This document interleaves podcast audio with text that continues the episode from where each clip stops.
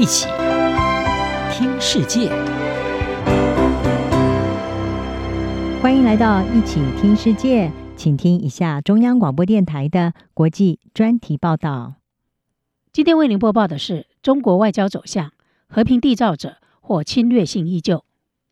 在俄罗斯对乌克兰发动战争持续一年多之后，俄罗斯总统普京邀请了他在国际上最好的朋友。中国国家主席习近平进行国事访问，俄罗斯希望获得中国的武器、弹药、高科技产品援助，但中国外交部则宣称，习近平此行是为了和平而去，劝和促谈。根据《华尔街日报》报道，习近平将自己置身于俄乌战争的中心位置，是要证明中国有能力让西方国家摆不平的持久战降温，甚至停止。北京将自己塑造成全球和平的力量。但这个形象与习近平采取的专断和粗暴外交政策形成对比。中国空军和海军在东海和南海争议的挑衅行动不断加大，对澳洲、立陶宛和南韩等国家实施经济胁迫。其战狼外交官侮辱外国领导人，从国际会议中退席，发布煽动性的媒体新闻稿和社群媒体贴文，仍屡见不鲜。澳洲非营利媒体对话指出，随着中国摆脱长期的 COVID-19 封锁，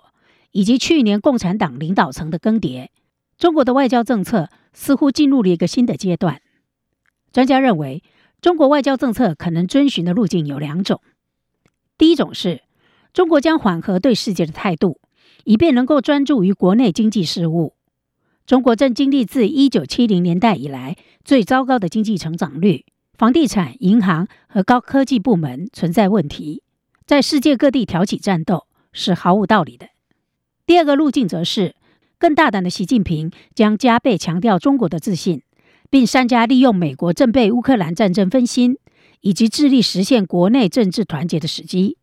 认为中国将采取和缓路线的人举出许多证据，例如任命秦刚为外交部长。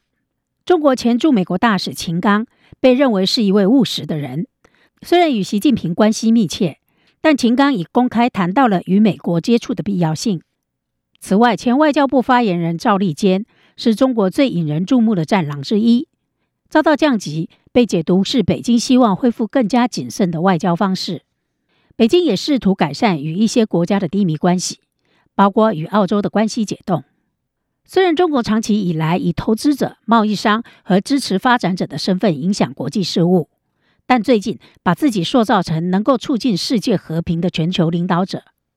中国最近促成了中东宿敌伊朗和沙乌地阿拉伯和解，就是一个突出的例子。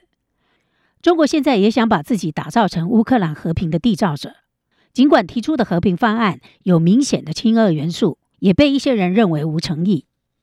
仍然相信中国是世界上一股颠覆力量的人，也点出了一些证据。首先，尽管秦刚有不错的声誉，但他在上任后的第一次记者会已清楚表明。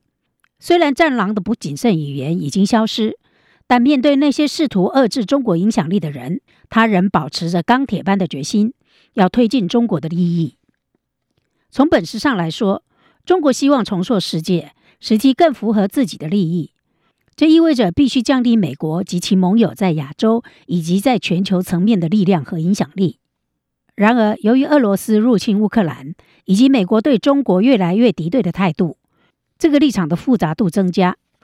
越来越明显的是，普京在入侵乌克兰前，并没有告诉习近平全部的战争计划内容，因此战争造成的问题也与中国无关。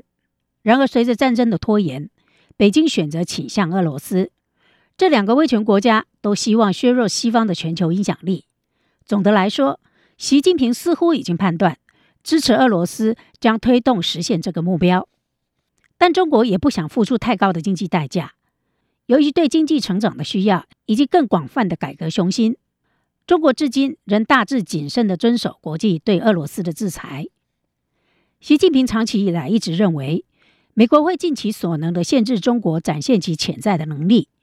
美国现任总统拜登延续了前总统川普政府对中国的大部分强硬立场，在某些情况下甚至更加严厉，例如晶片法。这促使北京做出同样的回应，也认为拜登在美中关系中树立起所谓的外交护栏的努力缺乏诚意。